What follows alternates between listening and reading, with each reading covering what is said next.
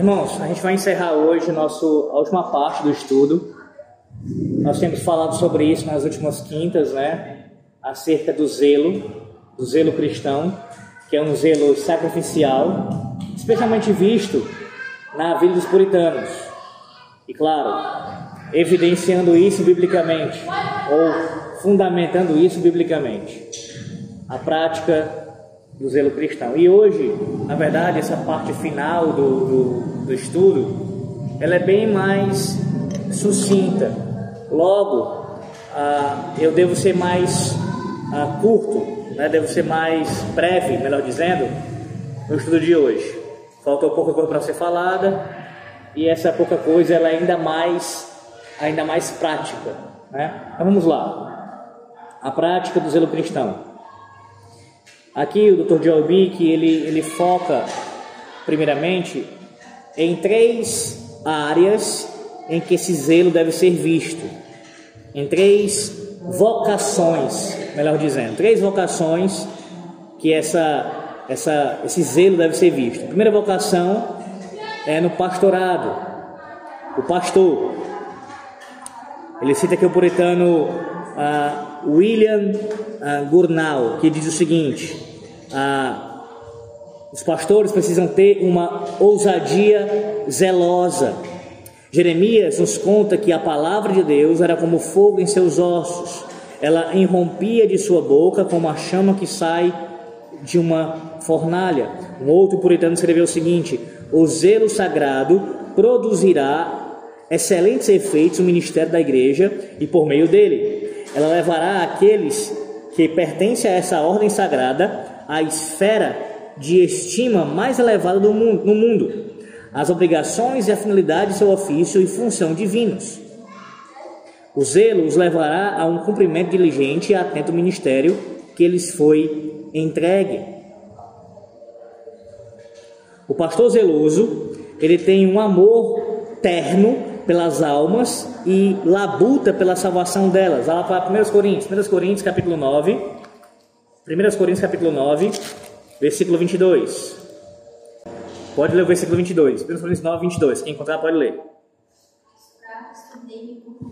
para que eu pudesse ganhar os Fiz-me todas as coisas para os homens, para que eu pudesse por todos os meios salvar a Esse é o zelo pastoral. Ele se esforça o máximo que ele pode para salvar alguns. Claro, Paulo não está ensinando aqui, meus irmãos, que é possível o ser humano comum, até o próprio pastor, salvar alguém no seu sentido último, né?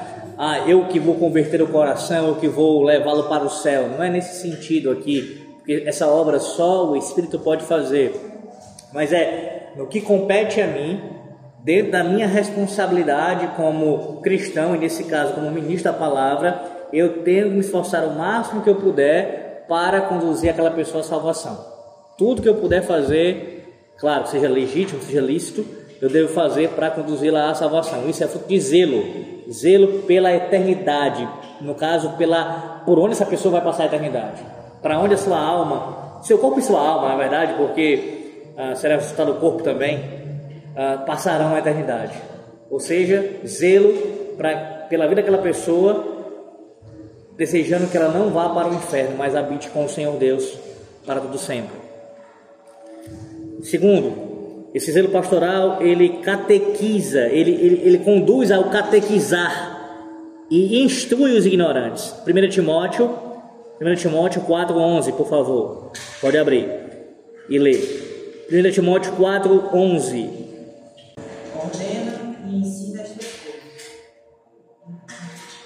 Isso Paulo falando a Timóteo, um jovem pastor, para que ele é, ensinasse aquilo que ele aprendeu do apóstolo Paulo. É função do pastor ensinar, catequizar, doutrinar a igreja. Sim, irmãos, isso é uma coisa muito básica para o nosso entendimento. Pelo menos espero que seja, né, para, para os irmãos de forma geral, pensar sobre isso. Mas veja, é um dos é um trabalho tão básico da função pastoral, mas que muitos pastores negligenciam. E um pastor que não ensina de forma diligente, ele está demonstrando falta de zelo pela vida da sua igreja.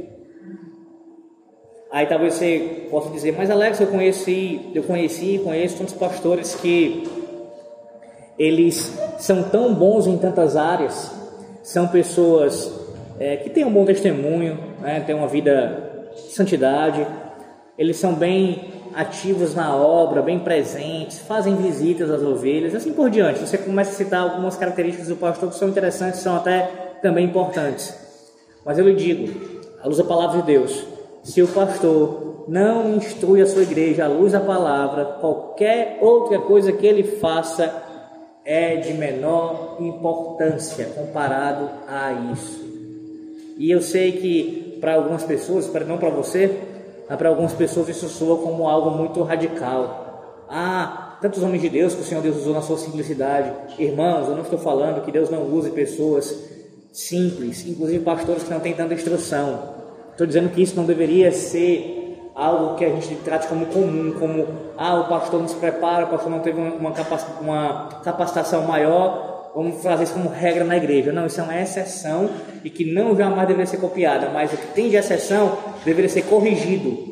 Corrigido. Por exemplo, se dentro de um presbitério você tem ali um ou outro pastor que seja mais mais fraco teologicamente, menos preparado por conta da formação teológica que ele teve, por conta, sei lá, que ele teve condição de comprar tantos livros, ler tantas coisas, enfim, seja qual for as razões que levou ele a ser menos capacitado, se nesse presbitério há um zelo, há um cuidado entre as igrejas ali do presbitério, né, pelos pastores, pelos presbíteros, o que deveria fazer? Uma reciclagem, Vamos pegar esses pastores, vamos levá-los, conduzi-los a, a fazer novos cursos, não necessariamente um novo seminário, mas se reciclar, estudar mais, né? A fazer um mestrado, enfim, procurar se aprofundar, ainda que não necessariamente entre num curso oficialmente falando, mas no mínimo que esteja se preparando, sempre estudando, sempre lendo. E isso aqui não é algo opcional, não tem. Se para o cristão não é opcional ler a Bíblia todos os dias e aprendê-la e meditar nela e estudá-la com frequência, quanto mais para alguém que trabalha com isso. É o trabalho do indivíduo. Além, a vocação dele. Não entenda trabalho no sentido pejorativo aqui do termo, mas é a vocação dele, é, é, é é o que ele é pago para fazer. Ele é pago para fazer isso. Sendo aqui bem seco, né? A minha fala. Ele é para fazer isso. Se um pastor ele não estuda diligentemente como deveria, vem de outras coisas, tá, irmãos? Mas isso aqui é a principal função dele. Se ele não faz isso, ele está recebendo dinheiro pelo qual ele não é digno. Esse obreiro não é digno do seu salário. Por quê? Porque ele não trabalha por isso. Ele tem que se preparar. E por que você está frisando, Alex? O preparo, o estudo, se aprofundar. Porque como é que instrui alguém sem preparo, sem estudar? É impossível, irmãos. É impossível. É, essa é a, a razão principal, dentre outras também, porque sai tanta lorota, tanta bobagem do púlpito e nos aconselhamentos da vida, porque as pessoas, os pastores, não se preparam. Os que assim procedem, não se preparam, não estudam, não lêem a palavra de Deus. Não fazem isso. E aí, atrelando isso ao nosso tema principal desses estudos. Um pastor que zela pela alma das suas ovelhas, pelas almas, pelos, pelas suas vidas, ele vai estudar mais. Ele quer aprender mais. Por quê? Porque ele não quer dar um aconselhamento, ele não quer pregar, ele não quer trazer uma doutrina, ele não quer fazer qualquer coisa que envolva a palavra ali sem ter conhecimento daquilo, falar da cabeça dele, eu acho, eu acho que. Não, ele vai se preparar, porque, porque ele zela por aquela vida, ele quer que aquela vida seja, uma vez que seja um irmão em Cristo, essa pessoa seja o que? Santificada pela palavra. Você, o meio de graça um dos meios de graça é a palavra. No caso, o principal meio de graça é a palavra. O principal meio de graça pelo qual o Senhor Deus o santifica é a sua palavra. Pois bem, se eu não estou te aconselhando com a palavra, se eu não estou te pregando a palavra, se eu não estou fazendo tudo pela palavra a você, que traz instrução para a sua alma, para a sua vida, se não é pela palavra, então você não tem nenhuma garantia de ser santificado. O instrumento que eu estou usando é outro, é a minha, a minha opinião, é a psicologia barata, sabe? Mas se eu fizer isso pela palavra, pela palavra, aí você pode, assim, se você crer nisso, se você praticar isso, não tenha nenhuma dúvida que você será santificado. Santi crescerá em santificação. Pode ter certeza disso. Então, o pastor que é zeloso, ele instrui, ele catequiza. E sim, catequizar aqui tem também a ver com a questão da, do discipular. O discipular. E, irmãos, isso para os pastores em nossos dias está cada vez mais difícil. E, por favor, não entenda isso como uma justificativa, tá? É como se eu tivesse aqui querendo dizer que anula a responsabilidade de forma alguma. Nós temos que dar nossos pulos, nosso, nosso jeito. Quem é chamado por Deus para pregar a palavra, para pastorear. A gente tem que dar nossos pulos e se virar. Mas cada vez mais difícil você fazer esse trabalho mais próximo de acompanhamento em nossos dias. Por quê? Porque vivemos tempos em que as coisas estão cada vez mais corridas, mais tarefados, cada vez mais coisas para a gente dar conta, e aí quando você vai ver, não tem aquele acompanhamento mais próximo que deveria existir.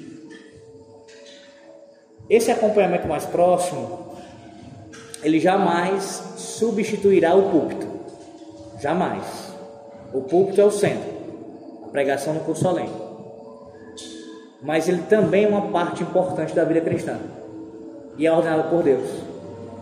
O apóstolo Paulo, quando se despede da igreja de Éfeso, lá em Atos capítulo 20, ele fala aos presbíteros da igreja de Éfeso, veja lá depois Atos 20, a partir do versículo 17. E uma das coisas que ele fala ali, que é um dos textos mais importantes quanto a esse assunto, é dizer que ele visitou de casa em casa as famílias daquela igreja. Houve um acompanhamento pastoral direto e pessoal a cada ovelha da igreja de Éfeso, catequizando. Catequizando. A palavra que é ensinada no dia do Senhor, ao longo da semana, você vai fincando ali no coração dos crentes. Claro, o que cabe a você fazer quanto a isso, pois a obra de fato, em última instância, de fazer é do Santo Espírito de Deus. Pois bem, catequizar também é fruto de zelo, zelo. O pastor, ele também, que é zeloso, ele repreende e convence os irreverentes, os irreverentes. Vá para Tito, Tito 1, do versículo 9 ao 13. Tito 1, do 9 ao 13, por favor. 9 ao 13, isso apegado à palavra fiel e a segundo a doutrina, de modo que tenha poder tanto para exaltar pelo reconhecimento, como para convencer os que contradizem. Porque existem muitos insubordinados, oradores, frívolos e enganadores, especialmente os da circuncisão. É preciso fazê-los calar, porque andam pervertendo casas inteiras, ensinando que não devem por toda ganância. Foi mesmo, dentre eles, um seu profeta que disse: Cretenses, sempre mentirosos, feras terríveis, ventres preguiçosos. Tal testemunho é exato, portanto, repreende-os severamente, para que sejam sadios na fé. Veja, o contexto aí, meus irmãos, se refere aos falsos mestres. Então, o pastor, além de catequizar a igreja, no sentido direto mesmo, instruí-la, ele tem que fazer isso, as famílias, né, os indivíduos, ele também precisa fazer com que os adversários se calem. Entenda isso também da mesma maneira, naquilo que lhe compete. Ele não vai literalmente chegar lá e colocar uma mordaça na boca de um falso mestre, literalmente fazer isso. Mas ele vai refutar os seus falsos ensinos. Em que âmbito? Primariamente na sua casa, é claro, né, para sua esposa, para seus filhos, também para a sua igreja. Então, todo pastor, ele tem um rebanho para cuidar, ele não só catequiza esse rebanho, ensina esse rebanho diretamente a, a, a palavra de Deus, mas também quando ele sabe que tem um falso mestre se levantando, próximo, ou enfim, tem falsos ensinos ali que estão permeando, ou que podem entrar na igreja, que ficaram famosos na nação, coisas do tipo, né? É, algo que foi dito na televisão, na imprensa, na rede social. Ele sabe que está ganhando alguma força, ele tem o dever de instruir a sua igreja também acerca disso, refutando os falsos mestres, dizendo: olha, eles são errados por isso, por isso, por isso, por isso, o que faz parte também da instrução e da catequese. E dentro do que for também do que, é possível no âmbito conciliar, no caso, por exemplo, se um falso mestre desse surgir dentro da nossa denominação, no nosso presbitério, no nosso sínodo, ou na própria igreja como um todo, nacional, surgiu um falso mestre assim, o concílio daquele falso mestre prioritariamente, né, seu presbitério, deve também repreendê-lo se ele não se arrepender, ele realmente se demonstrar um falso mestre, mesmo alguém que é impenitente, que não se arrepende, ele deve ser até despojado do ofício pastoral. Então, o, o zelo pastoral passa por isso também. Tem que fazer o falso mestre calar, ensinando de maneira a refutar o seu falso ensino e também procurando tirar todas as forças e os meios que ele tem para poder continuar ensinando. Tirá-lo da igreja, fazer de tudo para ele discipliná-lo, enfim. Se ele não se arrepender, é claro. Se ele continuar no seu caminho de desobediência, até excomungá-lo da igreja, tratando como ímpio, como ímpio. E aí ele vai se revelar de fato como um falso mestre. Porque tem pessoas, e é bom fazer distinção, até mesmo entre pastores, pode existir equívocos doutrinários, ou colocando de maneira melhor, não é amenizando o erro aqui, tá, irmãos? Um erro doutrinário é um erro grave. Só que existem erros e erros, erros mais graves do que outros. Todo erro doutrinário é grave, porque é você ensinar o que a palavra de Deus está ensinando, dizendo que ela, ensina, que ela ensina aquilo. Então é grave. Mas há outros que são mais graves do que outros. E também tem a questão é, da motivação do indivíduo. Há indivíduos que podem estar ensinando uma doutrina de uma maneira errada, mas porque eles nunca aprenderam corretamente aquela doutrina. Ah, mas isso é estranho para um pastor que já deveria estar preparado. É verdade mas pode acontecer. Se for isso, pode ter certeza, ele sendo um crente, ele vai se arrepender quando for demonstrado e vai é, retornar, voltar atrás. Mas se ele realmente for alguém apegado ao falso ensino, ainda mais for algo que corrompe a fé cristã, que ataca os fundamentos da fé cristã, e ele não se arrepender, ele vai só revelar o seu coração de que é um falso mestre. Repito, zelo pastoral tem que se empenhar também em batalhas. E aí, irmãos, faça mais um pouquinho sobre isso ainda. É, aqui é uma, uma linha tênue e é um desafio muito grande para nós cristãos, principalmente para quem está na linha de frente, pregando, ensinando, que é saber escolher essas batalhas. Nós temos algumas tendências. Alguns homens têm uma tendência maior de evitar o conflito, evitar o confronto e ficar numa situação de área de conforto. Ah, não, não vou me envolver com isso não. Mas pastor, o problema está sério. Não, vamos deixar quieto, vamos deixar para resolver depois. Não, vamos ver isso aí. Não. E o problema dentro da igreja já. E o pastor, sabe, sem querer resolver. Tem alguns homens que são assim, mais tendenciosos a ficarem mais passivos. Outros, e aí eu me enquadro nisso, querem se envolver em qualquer batalha. Qualquer batalha. E aí você tem que estar lutando contra si mesmo para você não fazer isso. Porque nem toda batalha ou nem todo momento é propício para se entrar numa batalha, numa briga. E há brigas e brigas pelas quais nós devemos nos envolver e outras não devemos nos envolver. Aliás, como é que a gente vai saber? Olha, tem alguns princípios que a gente pode ter em mente para conduzir a isso. Um deles, e principal, é a questão que está sendo debatida, ela é vital à fé cristã? Vital à fé cristã? Porque se é vital à fé cristã, tem que entrar. Tem que entrar. A fé permanece de pé ou cai por conta disso? Exemplo, que inclusive essa expressão é tirada da batalha por essa doutrina, né? Educação pela fé somente justificação pela, pela fé somente, a doutrina da justificação pela fé somente é uma doutrina que a igreja permanece de pé ou cai. Se ela nega a justificação pela fé somente, como a igreja de Roma fez e o faz, ela deixa de ser uma igreja verdadeira. Se ela abraça essa doutrina, ela é uma igreja, pelo menos ela tem uma das doutrinas que a constitui como uma igreja verdadeira. Então, é uma questão vital a fé cristã? Não é. Então, você está dizendo com isso, Alex, que só, pode, só podemos envolver em batalhas que envolvam questões vitais? Não, estou dizendo o seguinte: que questões vitais não podem ser negligenciadas e não podemos deixar de lutar por elas. Então é um tipo de batalha que não dá para ficar de fora, tem que entrar. Agora, isso não significa dizer que outras doutrinas menos importantes também não precisam de batalhas. Também precisam. A questão é: será que eu deveria entrar naquele momento?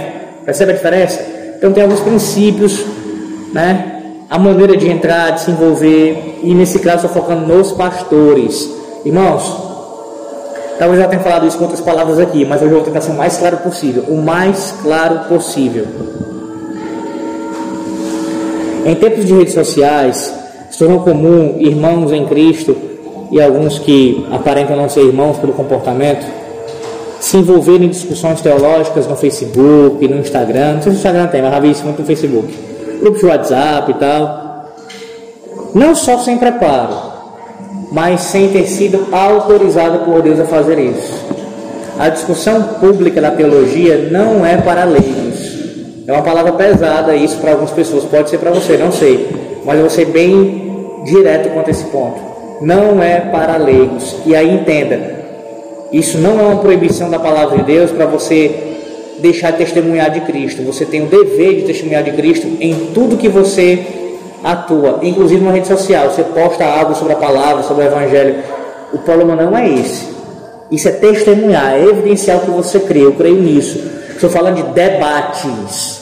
Pessoas que vão para as redes sociais, se colocam, se impõem como autoridade eclesiástica, não são presbíteros, não são pastores, estão lá debatendo, nunca fizeram um seminário, pelo menos estudaram teologia de uma maneira mais profunda, estão lá debatendo teologia, debatendo teologia e tal, e não são autorizados a fazerem isso, não são, mesmo que tenham algum conhecimento, não são autorizados. Segundo lugar, mesmo os que são autorizados, oficiais da igreja, quem disse que eles deveriam fazer isso? Pelo menos a maioria das vezes. Quem disse? A via que o Senhor Deus estabeleceu para nós resolvermos as querelas são os concílios da igreja. É no conselho local, é no presbitério, é no, no sínodo, é na Assembleia Geral da Igreja, no conselho da IPB. É onde a gente resolve as questões teológicas. É lá que é debatido pelos homens que Deus levantou para representar a sua igreja. E ponto. E ponto.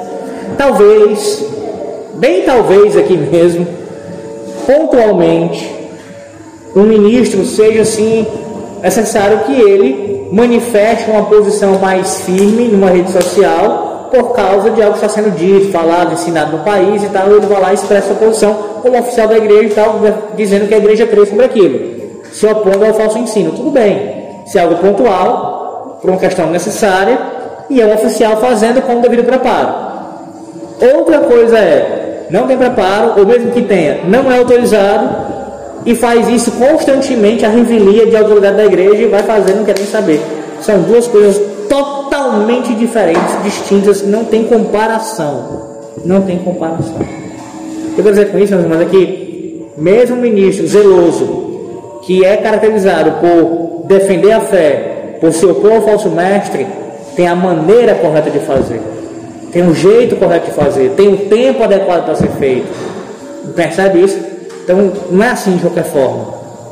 E quando eu disse que há alguns silenciosos para o comodismo e outros para a briga o tempo todo, e é isso mesmo. E aí ambos os, os, os lados, tanto aquele que está mais acomodado como aquele que está que é mais brigão, que é mais valente, digamos assim, devem trabalhar essas questões para quê? Para procurarem o que é mais parado, ser mais uh, procurar ser mais zeloso e manifestar mais interesse em defender a fé cristã, porque é uma ordem bíblica assim. O ministro começa por ele defender a fé, bem como também aquele que é mais voltado para a batalha, se segurar mais, ponderar mais, pensar mais. Então veja, o ministro zeloso, ele repreende e convence os irreverentes. Próximo. Para falar. É, como fora desse tema dos debates, mas em relação à disciplina. É, toda, toda disciplina que houve na igreja, ela tem que ser falada no povo. Tem que ser disciplina no tal, né? Eu tenho que comunicar isso para a igreja, pode ser algo pastor pode ser algo pessoal mesmo ali. Na você dá disciplinado e tal, você pode. É, sim, as, vai ter as, as restrições. Tem que ser. Tem que ser porque a disciplina eclesiástica acontece, ela já é num estágio de publicidade da coisa, da correção. É, é. porque assim, antes da disciplina ocorrer, isso estou falando seguindo um padrão natural, normal de Mateus capítulo 18 dependendo do caso, pode ser que ah, alguém cometa já de cara algo muito grave que já necessite uma disciplina sem, sem antes uma demonstração, sem antes uma repreensão. Haverá repreensão, mas já vai ter que ter disciplina, né? Mas seguindo um padrão ah, comum, digamos, alguém que está pecando contra Deus e não se arrepende, aí é demonstrado, é repreendido por um irmão, é levado ao conselho, o conselho chama a atenção, olha, tem que se arrepender, e a pessoa vai insistindo nisso, então você percebe que tem ah, um caminho todo para chegar a expor a pessoa publicamente, para que até isso não aconteça mesmo. Para começar, porque ela chega ao arrependimento, né? E peça perdão a Deus, confesse mude o seu comportamento. Então, não é de cara, a não ser que, como eu falei, seja muito grave.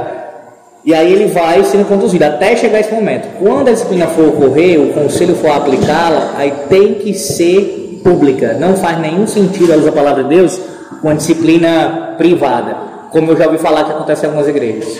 Você perguntou uma coisa que realmente eu já ouvi acontecer. Já ouvi relatos. Não. Houve pastor aqui na igreja tal, isso estou falando fora do contexto presbiteriano. Eu tenho ouvido isso, mas não sei se eu já ouvi também dentro do contexto presbiteriano, não me lembro agora. Mas já ouvi essa história. Ah, o, pastor ia conversar com um rapaz, com uma pessoa lá, com não sei quem, ia resolver entre eles mesmo, mas já era caso de disciplina. E aí, e, e detalhe, não, e pior, o, o, pastor mesmo disse que era disciplina, e fez com que o rapaz, nesse caso, estou lembrando agora mais ou menos aqui, ele ficasse sem exercer algumas funções da igreja. Então, algumas não, todas. Na verdade, ele não poderia CA, ele, de CA, né? Está disciplinado. Não poderia participar adolescentes, porque ele era o líder dos adolescentes, ele, ele ensinava também na igreja, ele tinha algumas funções que ele exercia lá, então ele ficaria disciplinado sem fazê-las, não poderia ser chamado por ninguém para fazer qualquer coisa na igreja e também não poderia ser Então, assim, ele estava disciplinado, mas era uma coisa privada. Isso ah, ah, vai contra a, a, o caráter da disciplina. A disciplina é para ser dita, proferida publicamente, porque um dos objetivos da disciplina acontecer, um dos, é para que haja temor na congregação também. A congregação deve temer a Deus quando vê alguém sendo disciplinado pelo Senhor através daqueles que Deus levantou para assim proceder. Mas não só temer a Deus, ou melhor dizendo, não só a congregação ser conduzida ao temor maior a Deus. Antes mesmo disso, tem um outro objetivo também, que é o que? a purificação do corpo de Cristo. Porque quando há uma necessidade, estou falando de necessidade, de uma disciplina eclesiástica que vai para esse patamar de algo ser público, que vai ser evidente para a congregação, nós estamos falando já de um pecado que está acometendo ao corpo. Não que pecados menores também não possam fazer prejuízo ao corpo de Cristo, podem, mas chega uma instância onde esse prejuízo já está sendo muito grande para o corpo de Cristo. Tem uma impureza ali, sim, tem que ser tratada. E aí Antes de tudo é Deus vindicando sua justiça, sua glória e purificando o seu corpo, o corpo de Cristo ali, fazendo isso. Além disso, causar também temor nos demais pecadores, para que vejam que Deus disciplina, Deus cuida da sua igreja, Ele exalta a sua igreja e Ele corrige, como um pai que açoita os seus filhos. Então tem razões para isso acontecer, para ser público. Eu sei que a gente vive num tempo, não que isso seja por causa disso, tá? Porque tem pessoas que pensam dessa maneira ah, isso é expor a pessoa, é vergonhoso e tal, aquela, aquela, aqueles argumentos humanísticos, antropocêntricos, coloca o homem no meio das coisas e tal. Eu, eu, eu costumo falar isso com relação, irmãos, ao ministério. Eu vou fazer o comparativo, vou já para cá para vocês entenderem o que eu quero dizer. Eu não sou pastor ainda, os irmãos sabem disso, não sou ordenado ainda. Mas uma vez ordenado, se Deus quiser, se isso acontecer mesmo, é, eu não tenho nenhuma dificuldade, se alguém me perguntar, nenhuma dificuldade. Talvez vá soar pesado para você também essa minha fala. De falar para alguém que ela não é vocacionada para o ministério, se me perguntar. Alex, eu sou pastor Alex, quando eu for pastor, você acha que sou vocacionado? Não, não acho que sou vocacionado. Mas assim, na lata, na lata, sem nenhum problema. Só que assim, entenda. Eu digo na lata é sem arrudeios, mas eu vou explicar à pessoa. Olha, eu não vejo vocação em você por isso, por isso, por isso, por isso. Pelo menos até o momento, né? Deixa claro, não vejo vocação. Ou seja, não iludir, não apoiar alguém de uma maneira é, para querer agradar. Por quê? Ah, mas a pessoa vai se doer. Eu prefiro fazer ele chorar do que a igreja de Cristo. Que ele chore e não a igreja de Cristo. Pois bem.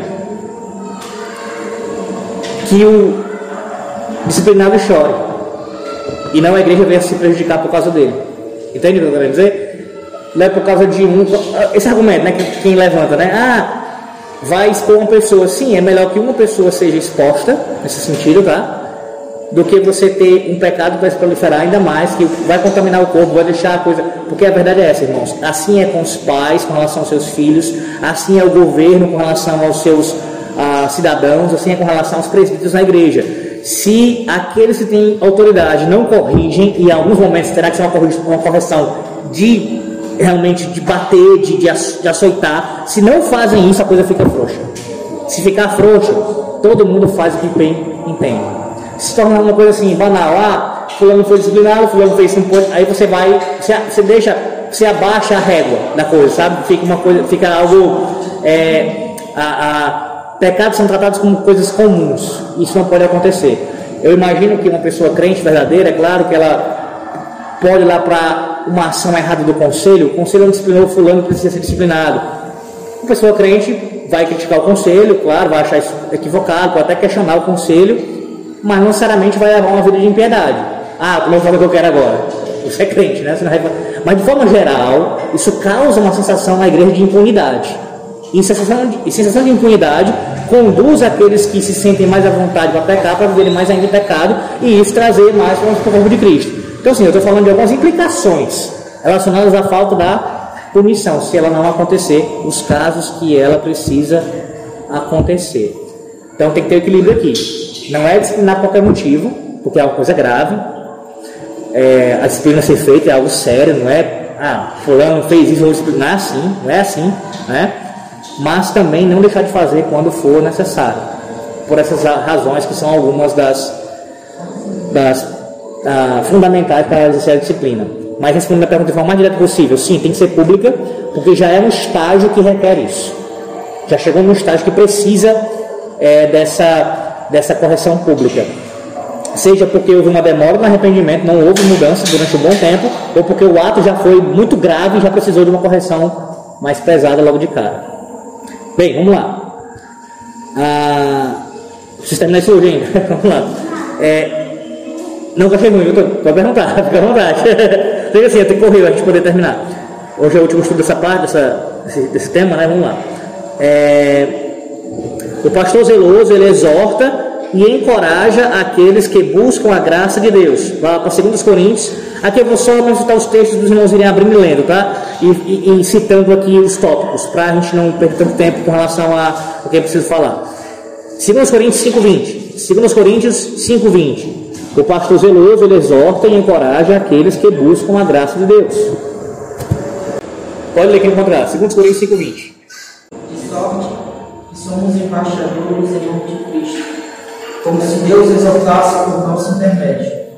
Em nome de Cristo, pois, rogamos que nos reconcilieis com Deus. Agora vamos para 1 Timóteo 4, 13.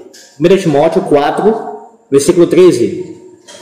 O pastor zeloso, ele encoraja aqueles que começaram a correr bem. Até a minha chegada, aplica-te à leitura, à exortação, ao ensino. Agora vá para Tito 2:1. Tito 2:1. Ele firma os hesitantes e em dúvida. Tu, porém, fala que convém a sã doutrina. 2:1 fortalece os temerosos e desalentados. 1 Timóteo 4,16. Tem cuidado de ti mesmo, doutrina. Continua nestes deveres, porque fazendo assim, salvarás tanto a ti mesmo como a teus ouvintes. Ele restaura os rebeldes. 2 Coríntios 2, do 6 ao 8. 2 Coríntios 2, do 6 ao 8. Esse texto aí, inclusive, é o texto que fala de uma restauração de uma disciplina eclesiástica. Basta a punição pela maioria, de modo que deveis, pelo contrário, perdoado e confortável, para que não seja o mesmo consumido por excessiva tristeza. Deus que nos rogue e confirmeis para com ele o vosso amor. Aí veja, se ela é aplicada publicamente, ela também deve ser a restauração publicamente, né? para que também nós vejamos a manifestação do perdão, da graça, da misericórdia de Deus sobre a pessoa e também sobre a igreja como um todo, restaurando e assim purificando o corpo de Cristo. É, ele consola os que são fortes e fiéis com a esperança da glória. 1 Timóteo 4, 6. 1 Timóteo 4, 6. Responda estas coisas aos irmãos, serás bom ministro de Cristo Jesus, alimentado com as palavras da fé e da boa doutrina que tem seguido. seguido. E ele também intercede com zelo pelo rebanho que lhe foi confiado. Colossenses 4, 12 e 13. Colossenses 4, versículos 12 e 13. Saudamos Epáfras, que é vós, servo de Cristo Jesus, o qual se esforça sobremaneira, continuamente, por vós nas orações, para que nos conserveis perfeitos e plenamente convictos em toda a vontade de Deus. Então o pastor zeloso ele, ele ora pelos seus, pelo seu rebanho, pelas suas ovelhas. Segundo, segunda vocação que ele cita aqui, doutor Dialbic, que deve existir zelo. Zelo na vida do trabalhador. Trabalhador. Considere o ambiente em que trabalha um profissional cristão. Escute bem o que ele diz aqui, ó. Ele se vê o tempo todo diante de maus exemplos. Houve conversas indecorosas, piadas vulgares e blasfêmias. É objeto de fofoca, difamação, queixas, calúnias, conversas maldosas e mentiras. Precisa ouvir conversas indecentes em que o pecado é glamorizado, votos matrimoniais são quebrados e flertar é divertido.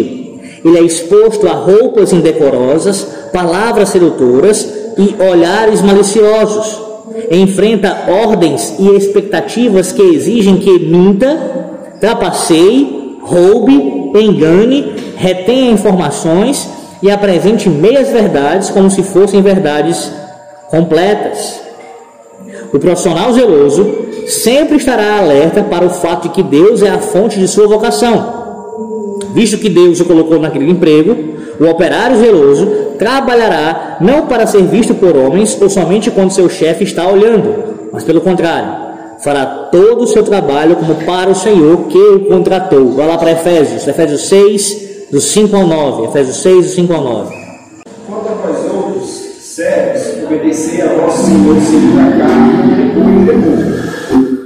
Na sinceridade do vosso coração, como a Cristo, não servindo à vista como para agradar homens, mas como servos de Cristo, fazendo de coração a vontade de Deus, servindo de boa vontade, como ao Senhor e não como homens, certos de que cada um, se fizer alguma coisa boa, receberá isso outra vez do Senhor, quer seja servo, quer livre.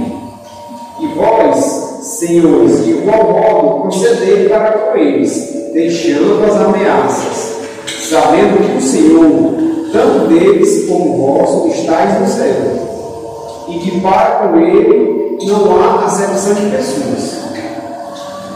Veja como cada, cada vocação tem as suas peculiaridades, seus desafios, as suas problemáticas a serem tratadas. O pastorado tem inúmeras, inúmeras. Mas eis uma diferença um pastor que vive integralmente o ministério, ele não tem que passar por isso daqui da mesma forma que um trabalhador comum. Você, de forma geral, tem que lidar com o quê? Com um ambiente cheio de ímpios, muitas vezes, conversas terríveis, ah, como ele fala aqui, tentativas do chefe ali de, ter, de colocar você numa situação ah, complicada, então você tem que estar lidando o tempo todo com alguns desafios que são próprios da sua área, da sua vocação. O último trabalho que eu tive fora do ministério foi na CIOPS, 190, né? Da polícia. Lá na Secretaria de Segurança Pública. E assim, era um ambiente que comparado a outros que eu já estive, é, assim, de certa forma mais tranquilo, mais tranquilo, como assim, mais tranquilo, não posso dizer isso, né? São seis horas de trabalho, é uma carga menor, você passa menos tempo no trabalho. É, em dia mais puxado, que é no final de semana, você está muito ocupado, tendo ligação, ocorrência, e, né? Então é muito estressante trabalho nesse sentido, sim. Mas estou falando do ambiente, estou falando com relação ao ambiente, com relação aos colegas, tá? Com relação aos colegas. Está sentado frente para o computador, pessoas próximas de você aqui, quando está tendo um momento que está calmo, muito calmo, principalmente na segunda, na terça, início da semana é mais calmo. É, dá para conversar, como que seja baixo, né? Com os colegas aqui do lado. E aí, ainda assim, as conversas, eu digo comparados a outros lugares que eu já estive, tá, irmão? Na área de vendas, né? Trabalhando na Zeni, era mais tranquilo. Mas ainda tinha alguma coisa. Tinha alguma coisa. Porque são ímpios, a maioria era ímpio. Então, algum comentário, alguma brincadeira que faziam com os outros, como eu, desde o início disse quem eu era, né? Eu sou cristão, né? Eu sou um seminarista, eu falei assim bem claro logo, bem me impus logo, né? Sou noivo e tal. Então assim, eu não, e depois casei, né, lá ainda trabalhando lá, é, não houve nenhuma inconveniência que eu pudesse relatar, sabe, diretamente comigo. Não houve, graças a Deus, graças a Deus. Mas eu estando num ambiente que um brincava com o outro e eles estavam presentes, né? Claro que as, normalmente não fazia tanto como, como eu, eu, sem eu estar ali, eu percebia que eu mais distante a coisa ficava mais ainda, né? Fácil de você falar certas coisas, mas ainda se falava. Então você tinha que ter essa convivência com pessoas que falavam, que brincavam, falando de homens principalmente, né? Que não convém, coisas que não agradam a Deus.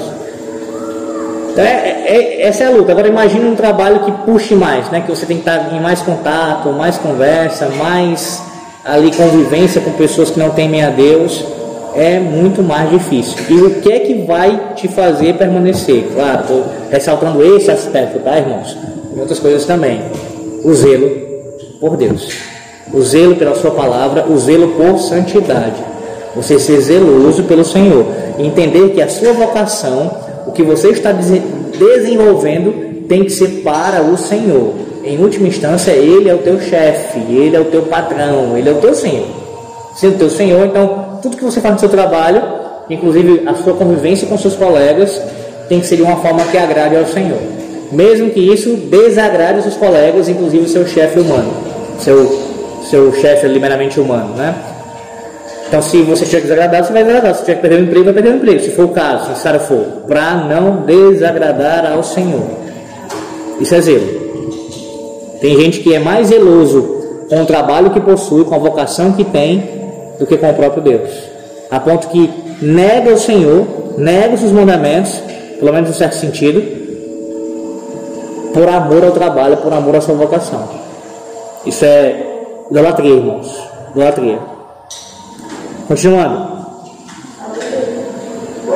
Seu objetivo, o objetivo do trabalhador, será obter o favor do Senhor e agradar-lhe não apenas em seus deveres, mas também na maneira que fala do seu trabalho. Ou seja, é falar do seu trabalho sem murmuração.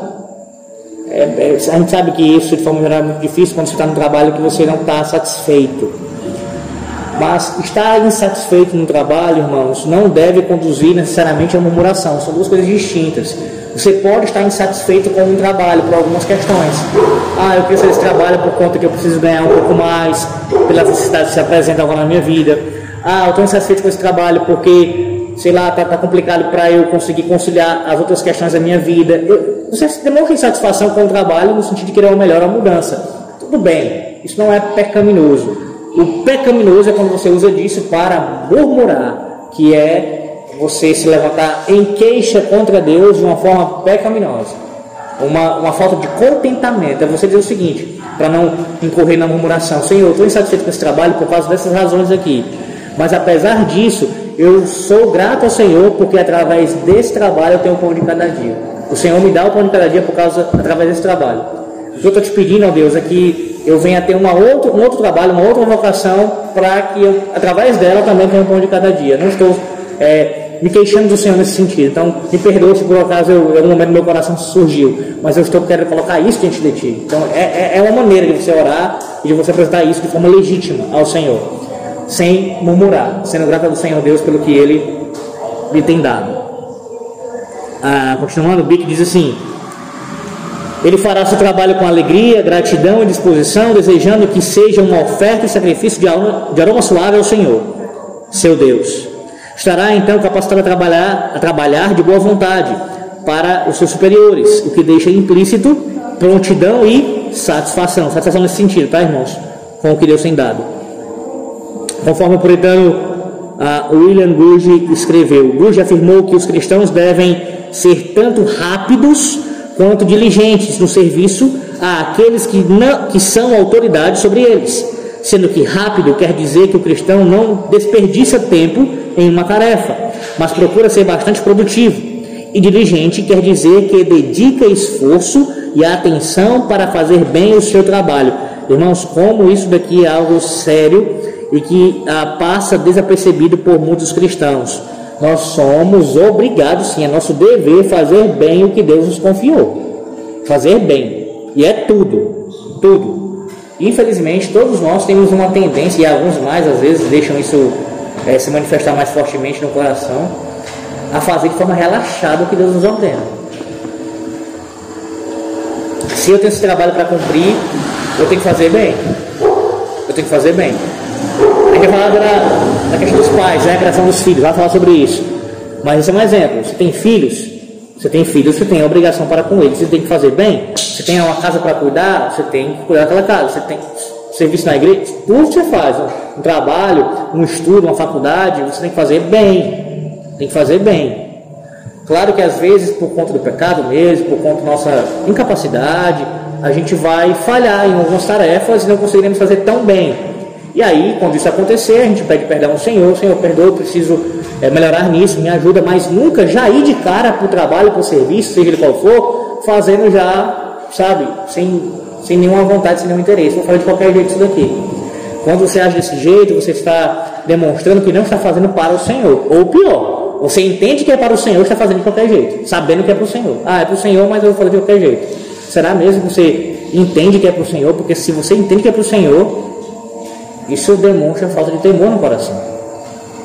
Falta de temor no coração. Tem que fazer, tem que fazer bem. Isso dá testemunho. Testemunho de Cristo quando fazemos muito bem aquilo que Ele nos ordenou. Ah, irmãos, como é maravilhoso a gente ver cristãos que Deus é, levantou em algumas áreas, com algumas habilidades, fazendo muito bem aquilo, dando testemunho. Estou fazendo isso para a glória de Deus. Isso pode ser visto em trabalhos comuns que não são tão valorizados assim, mas que estão fazendo para o Senhor, e o Senhor valoriza apesar de a sociedade não valorizar, e trabalhos também que são mais especiais, vistos à luz da, do glamour da sociedade, né? uma questão de arte e tal, seja qual for, fazendo para o Senhor, um cristão que faz para o Senhor é belíssimo quando isso acontece, é belíssimo, porque é bem feito, é bem feito. Uma comida é bem feita, tudo é bem feito. Bem, eu vou ter que correr aqui para o último ponto, tá? A gente é um sobre relação trabalhador, mas eu preciso ir porque a gente vai dar 8 e meia. Então, Último ponto: os pais, a vocação dos pais. De todas as vocações, diz o Dr. Joel Bick, o trabalho dos pais é um dos mais exigentes. Os pais cristãos são chamados a conduzir os pequeninos a Deus, mas lutam com a própria rebelião natural dos filhos contra as coisas de Deus, contra o orgulho, o egoísmo, o amor e desejo natos pelo pecado, bem como a corrupção herdada da natureza deles. Contra essa barreira de impiedade natural, os pais cristãos entendem que precisam disciplinar os filhos e protegê-los de caírem em perigo. Como é difícil essa vocação? E eu falo isso agora com propriedade. Irmãos, é muito difícil. Irmãos que são pais sabem disso, os que são pais aqui são pais há mais tempo do que eu, sabem isso melhor do que eu, a experiência, sem sombra de dúvida. E os que ainda serão, vocês verão como é difícil. Irmãos, é difícil. Na verdade, eu posso lhe dizer que, num certo sentido, é impossível. Que sentido de que é impossível?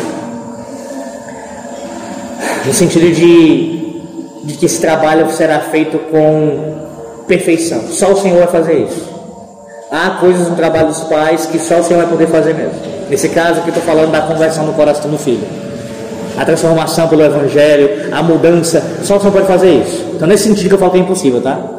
Mas naquilo que cabe a nós, como pais, é possível, apesar de difícil, e no Senhor nós temos fortalecimento para continuarmos. Mas é uma luta constante. Constante. Constante. Porque você vê, é impressionante como você. Porque uma coisa é você lidar com crianças, como eu lidei na minha vida, é dos outros, né? Outra coisa é você lidar com as suas crianças, você vê isso de forma direta, na mais tenridade você vê já o pecado se manifestando.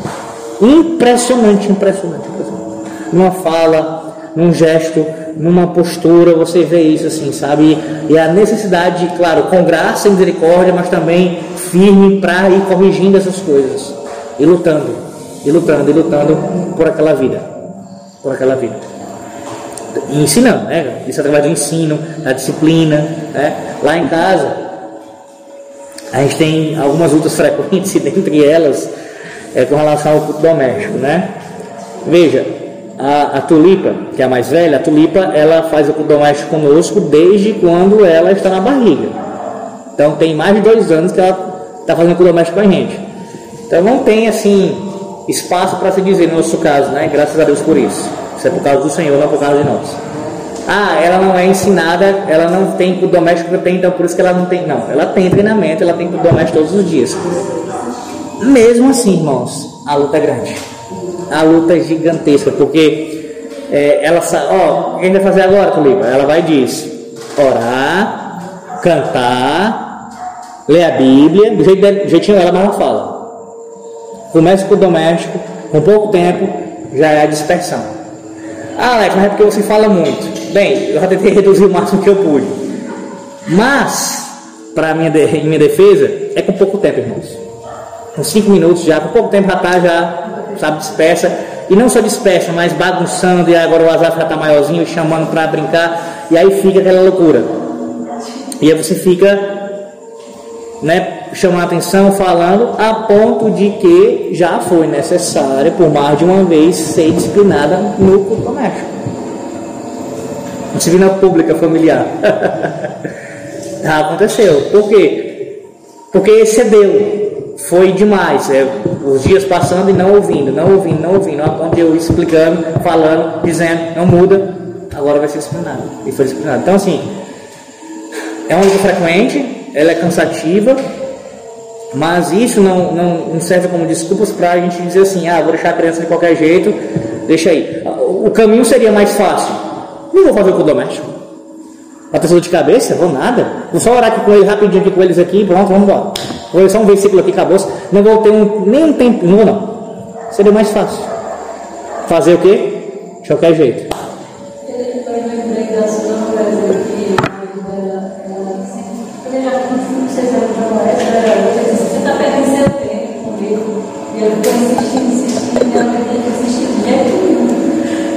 Eu, não conheço a história. Ah, foi bom você ter falado, mas é bem capaz de ser de um mesmo, era arminiano, né? É, é,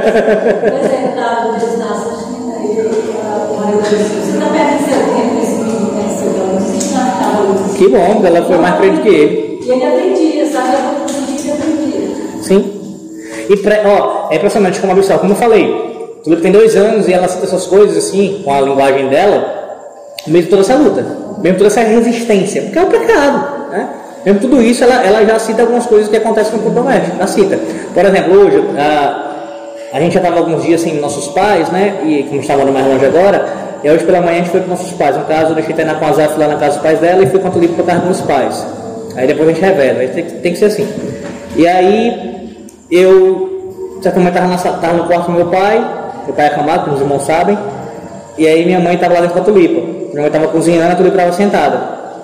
Aí eu escutando aquele negócio, tá, quando eu cheguei lá, a tulipa estava sozinha, sozinha, assim, ninguém foi pedido, nem falado nada, cantarolando um dos salmos. E a minha mãe, que louvor é esse que está cantando? Que está cantando? Como é que é? Aí eu peguei e falei, ah, mas está cantando um salmo. Cantarolando sozinho, assim, ninguém tem falado, pedido nada, sozinho, cantarolando. Porque fica, irmãos. Fica, fica. Claro, entenda. O nosso papel é esse, a gente vai imprimir no coração a palavra. É inculcar na mente, como diz lá no Deuteronômio capítulo 6. Você vai inculcar. Palavra de Deus, palavra de Deus, palavra de Deus, ora, é ler, canta os salmos com ele direto, direto. O Espírito Santo vai fazer o que você não pode fazer. Só quem pode converter o coração à tulipa, do Asaf, já que já foram convertidos, né, que o Senhor pode converter do ventre, inclusive, como fez com João Batista. Então, só quem pode fazer isso é o Senhor. Mas o que compete a nós é imprimir essas palavras dentro do coração deles. O que a gente puder fazer para gravar, a gente vai gravar. E vai manifestar. Naturalmente manifesta isso, o ensino, como aconteceu. Eu fiquei muito feliz de presenciar isso, né? Bem, ah, os pais cristãos não somente enfrentam a pecaminosidade dos filhos, mas também precisam obedecer à vocação deles como pais em face da própria pecaminosidade deles, os pais. Eles precisam esperar dos filhos exatamente aquilo que eles mesmos estão lutando para alcançar. E precisam discipliná-los por desobedecerem as, nas mesmas áreas em que eles mesmos continuam lutando. Ah, às vezes, ah, por conta disso, alguns pais, você pode às vezes se encontrar com esse tipo de pensamento, se considerar um hipócrita. Poxa, eu vou ensinar meu filho nessa área aqui, ou eu vou corrigir nessa outra, vou falar sobre isso com ele, sendo que eu também tenho falado nisso, ou naquilo outro. E, sabe, mas espera aí. Isso não constitui hipocrisia em si mesmo se você está lutando contra isso. Tá? O que o Senhor Jesus Cristo ele repreende em Mateus capítulo 7, que é aquele olhar de julgamento, o olhar de julgamento hipócrita, quando o outro tem um problema menor do que o seu, você tem um problema maior do que o dele, um pecado maior do que o dele, você não está nem aí para esse pecado. Você não luta contra esse pecado, você não quer corrigir esse pecado, você vive nesse pecado, está tranquilo com ele e quer corrigir o do outro que é melhor que o seu. Isso é hipocrisia. Agora, você chamar o seu filho a atenção, corrigi-lo, discipliná-lo em pecados que ele tem cometido, inclusive até mesmo pecados que você já cometeu, às vezes comete, mas você está lutando em santidade com Deus o tempo todo contra isso, não é hipocrisia. Então, fique seu coração tranquilo quanto a esse ponto. Fique tranquilo. Não no sentido de relaxar contra o pecado, continue lutando, mas não acho que isso é hipocrisia se você está lutando com, com Deus, tá bom? Bem, ah. E outra, isso também seria falta de zelo pela vida dos seus filhos, né? Falta de amor por eles, porque você não quer que seus filhos cometam os mesmos pecados que você comete. Na verdade, nenhum pecado, né? Nenhum pecado. Bem, o pai e a mãe zelosos dão profunda consideração à gravidade, à necessidade e às promessas de seu chamado. Estou pulando aqui já algumas coisas. Não há como fugir da gravidade da vocação de um pai ou de uma mãe, pois Deus nos considera responsáveis pela alma de nossos filhos. Meus irmãos, a linguagem que ele usa aqui é perfeita. É, nós somos mordomos dos nossos filhos. E aí a gente fala muitas vezes de mordomia né, cristã só em termos de bens materiais, mas para pensar nisso, você é um mordomo do seu filho também. O que é um mordomo? Ele cuida daquilo que não é dele. Você cuida daquilo que não lhe pertence. A vida dos seus filhos pertence ao Senhor. Você está cuidando para o Senhor, para agradar ao Senhor, para oferecê-los ao Senhor o tempo todo, o tempo todo, o tempo todo. Isso é feito de maneira pública e solene no momento do batismo, que eles recebem o sinal da aliança, e aí eles são identificados como membros do corpo de Cristo, visivelmente, mas após isso você procura viver uma vida com seus filhos que seja testemunhando o tempo todo esses votos que foram feitos. Porque eles pertencem ao Senhor e não a você, em última instância.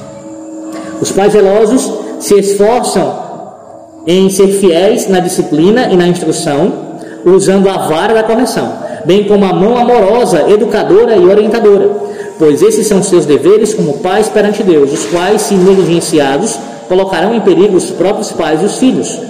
Mas os pais zelosos também sabem que Deus é o único que pode coroar com êxito esses esforços e levar os filhos a um final salvador.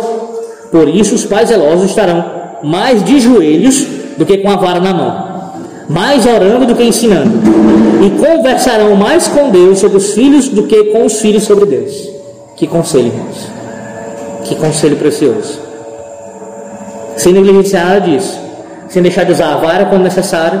Sem deixar de ensinar quando necessário, no caso todos os dias. Sem deixar de falar sobre Deus todos os dias porque é necessário.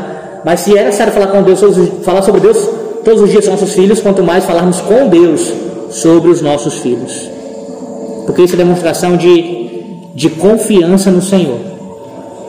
Eu não posso confiar na minha capacidade de ensinar, no conhecimento que eu estou falando, nós, eu estou falando aqui, mas nós, tá, irmãos? Nós, nenhum de nós podemos confiar em nossa capacidade de ensino, em nosso conhecimento teológico, em nossa teologia reformada. Não podemos confiar nessas coisas. Temos que confiar no Senhor. É o Senhor quem fará, se lhe aprover, a obra no coração dos nossos filhos. Mas isso nos conduz a lutarmos, fazendo nossa parte. Bem, vamos lá, deixa eu terminar aqui com aplicações finais. Eu vou só apenas ler aqui e fazer considerações bem breves. Primeiro, ore para ter a graça de entender corretamente a necessidade de zelo cristão. Lancemos fora todas as objeções contra nos tornarmos zelosos de Deus e de Sua glória. Vejamos que o zelo é essencial, em primeiro lugar, porque é um imperativo divino, pois Deus nos ordena ser fervorosos de espírito servindo ao Senhor. Romanos 12, 11. E segundo, porque acompanha cada uma das demais graças cristãs, como amor zeloso e esperança zelosa. Terceiro, porque o amor pela alma dos outros exige zelo. E por fim, porque desejos genuínos de glória exigem que nos esforcemos por entrar pela porta estreita, Lucas 13, 24, e corramos para alcançar o prêmio maior. 1 Coríntios 9, 24 e 25. Ah, em segundo lugar, ore por graça de ter a motivação correta para o zelo cristão, porque como a gente falou sobre isso aqui nesses estudos, é ter o zelo, temos que tê-lo, mas com a motivação correta. O zelo que o mundo tem por suas prioridades deve nos motivar a ser zelosos por Cristo. Se o mundo pode ser tão zeloso com suas causas que, levam, que levarão pecadores para o inferno, quanto mais os cristãos deveriam ter zelo pelo Evangelho que pode conduzir pecadores à vida eterna. O grande valor, segundo, o grande valor do tempo deve motivar nosso zelo.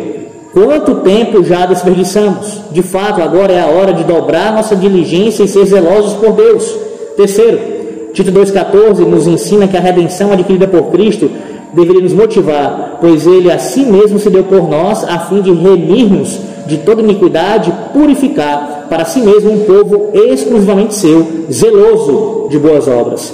4. O próprio exemplo de Cristo deveria nos motivar. O zelo pelo Pai consumiu Jesus de tal forma, João 2,17, que ele aproveitou cada oportunidade em público e em particular para falar da salvação em que veio realizar para seu Pai. A gente deveria fazer a mesma coisa? Pedro nos lembra que Cristo nos deixou exemplo para que sigamos seus passos. 1 de Pedro 2,21. Se ele arde de amor pelas almas, de ódio pelo pecado, de compaixão pelos que sofrem, de tristeza pelos obstinados, será que não devemos agir do mesmo modo? E aqui eu vou pular já porque já tem muita coisa para falar, mas chega a última parte, última parte aqui. Por fim, oremos para ter a graça de ser humilhados por nossa falta de zelo por Cristo e seu reino glorioso. Que Deus nos faça lamentar nossa prolongada mornidão na vida religiosa. Que, Deus, que Ele nos humilhe, mostrando-nos como não temos força para ser zelosos por Ele e como tendemos a abraçar a indolência. Mas que Ele também tenha misericórdia de nós, ouvindo nossas orações e respondendo ao anseio de nosso coração de sermos inflamados de santas afeições que Ele abra nossos ouvidos para ouvir a intercessão de Cristo por nós, a fim de sermos fervorosos no espírito e vestidos de zelo como de uma capa. E que Deus faça com que esse santo desejo de zelo cristão frutifique em nós, levantando, levando-nos não apenas a decisões de daqui em diante sermos zelosos por Deus, mas também a buscarmos com empenho os meios designados para sermos zelosos por nosso Deus. A gente conclui com as palavras de um puritano que diz o seguinte: Ah, quanto bem todos nós poderíamos fazer se tivéssemos o verdadeiro zelo por Deus. Quantas ocasiões e oportunidades, quaisquer que sejam as condições e circunstâncias, são diariamente colocadas em nossas mãos, as quais, caso agíssemos com base nesse princípio, ou seja, de sermos zelosos, tornariam grandes benfeitores da humanidade, mediante o desencorajamento da maldade e da impiedade e promoção do bem e da bondade no mundo. Caso concordássemos com a prática desse princípio beneficente, quão feliz seria o nosso mundo? Mas se não é possível estarmos todos de acordo para agir com base nesse princípio, assim mesmo agimos com base nele se precisamos ainda estar divididos e separados, ainda assim vistamos-nos de zelo por Deus e seu reino entre os homens. Amemos ardentemente o Senhor Jesus e aquilo que diz respeito à sua redenção e glória. Sejamos sérios e diligentes em todos os ofícios de um zelo verdadeiramente sagrado. Arrependa-se e seja zeloso. Apocalipse 3, 19. É o nosso dever, meus irmãos, sermos zelosos pelo Senhor. Eu vou falar o que eu disse já no início desses estudos. Se você não arde de zelo por Deus e pela sua glória, pela sua igreja, pela sua palavra, se você não arde de zelo, há um problema no seu coração. Há um problema no seu coração. Alex, mas é possível um crente verdadeiro passar por momentos de arrefecimento, ou seja, o zelo, esse queimar no coração, ele de certa forma diminuir por conta do pecado, a gente pode passar por isso? É possível. Mas isso não justifica. Você vai agora permanecer nisso porque está passando por uma fase assim? Não. Você volta a buscar os meios que Deus lhe dá para que você arda em zelo ainda maior, mais do que você ardia antes. Por quê? Porque isso tem que ser frequente, tem que ser algo constante. Zelo, zelo. Porque o zelo por Deus, meus irmãos, o zelo pelo Senhor, pela Sua palavra, tudo que, que corresponde ao Senhor, seu reino, sua glória, isso está diretamente ligado à nossa santificação. Diretamente ligado. Como é que eu posso buscar santidade, crescer em santidade, se eu não sou zeloso? Se eu olho para o pecado de uma maneira banal, se eu vejo o mundo não como inimigo de Cristo, mas como alguém que eu posso ter amizade com as coisas do mundo, eu estou falando coisas pecaminosas. Então, a falta de zelo necessariamente é um prejuízo para a nossa santificação. Portanto, tomemos aqui as exortações que nos foram dadas à luz da palavra de Deus, nesses quatro estudos que tivemos aqui, e que o Senhor Deus, pelo seu Santo Espírito, eu faça que esse fogo no coração, no altar do coração, nosso coração, venha queimar cada vez mais, para a sua glória. Amém.